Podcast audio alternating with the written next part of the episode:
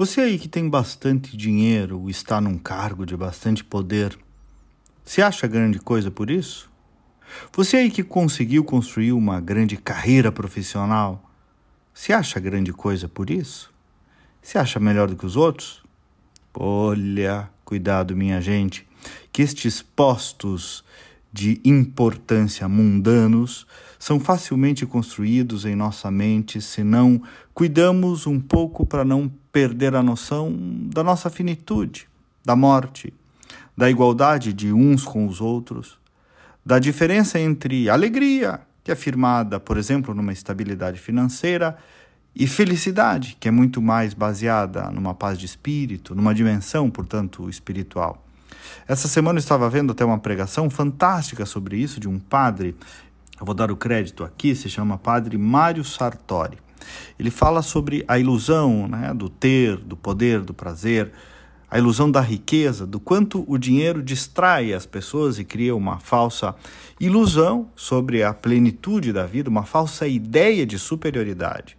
Quando a pessoa ganha dinheiro, ela fica achando que necessariamente é melhor, é, que os seus vazios serão preenchidos, que, portanto, passa a viver em paz. Grande, mas grandíssima ilusão. Quantos ricaços angustiados por aí, perdidos, tristes, sem sentido na vida, plásticos. Quantos? Só posando de grande coisa, mas estão pobres pobres. Como diz aquela frase, tão pobres que só o que tem é dinheiro. Do que adianta uma casa mais bonita, o carro mais novo, ser mais viajado, se você não encontrou, por exemplo, uma paz de espírito que está para além dessas coisinhas da vida?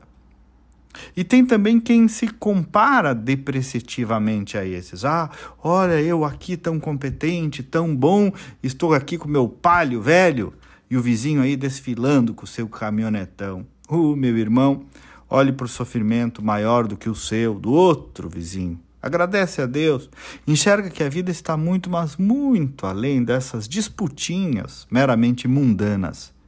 E eu não estou aqui condenando o dinheiro e a riqueza, pelo contrário, eu também desejo. Mas eu e todos nós precisamos nos exercitar, ter em conta que essa é uma pequena dimensão da nossa existência aqui embaixo. E principalmente que não nos faz melhor do que ninguém. Parece óbvio, mas às vezes a gente precisa cortar as asinhas da soberba. Me siga no Instagram, Kleber Benvenu, com GNU no final. Até amanhã e vamos com fé.